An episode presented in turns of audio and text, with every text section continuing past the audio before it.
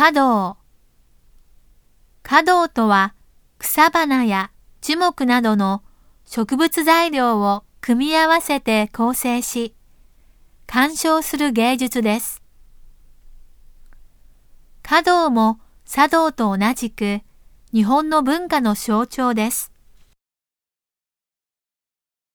生け花とか、あるいは単にお花などと言います。多くの日本文化がそうであるように、たくさんの流派があり、それぞれに家元と呼ばれる世襲制の総家制度をとっています。